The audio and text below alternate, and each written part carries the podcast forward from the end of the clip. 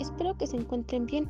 Nosotros les hablaremos sobre la expresión oral en la comunicación organizacional y el primer punto importante es la formalidad en la comunicación organizacional, la cual la establece la propia empresa, donde se controla y se sujeta a las reglas.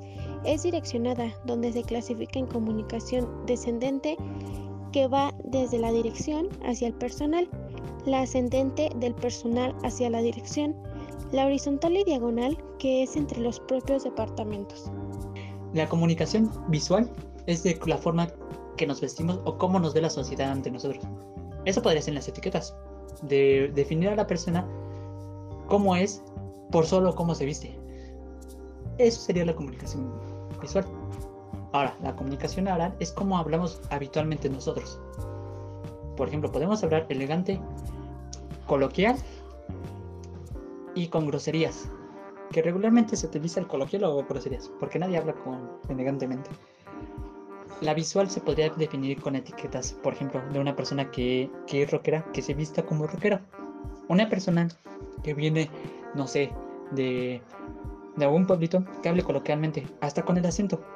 Eso sería la comunicación visual y oral, de cómo nos vestimos nosotros y cómo hablamos. Por otro lado, la comunicación corporal detalla la postura de la audiencia, donde se puede observar mediante los gestos las ideas de lo que pasa en nuestra mente, lo cual los oyentes se pueden percatar sobre cómo nos sentimos en ese momento, si ansiosos, miedosos, felices o demás expresiones corporales. Oigan, también quiero hablarles de la comunicación oral. Esta es una de las más efectivas a la hora de comunicarnos. Esta, a comparación de la escrita, nos brinda una riqueza, riqueza de información adicional.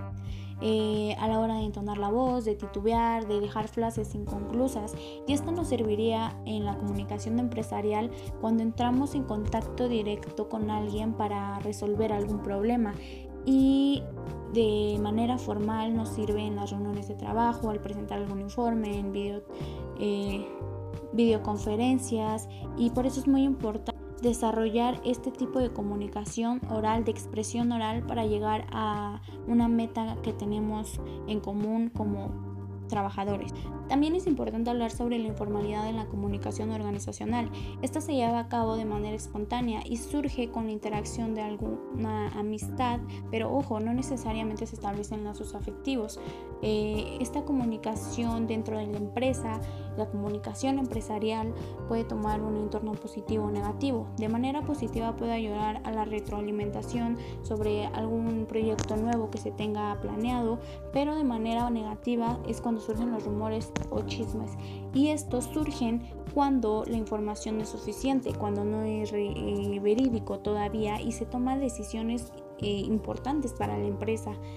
Eh, los rumores tienen cierta característica que es que no son controlados por la administración de la empresa. Por eso siempre es muy importante mantener a los empleados bien informados. Esperamos que les haya sido de útil información y agradecemos su atención.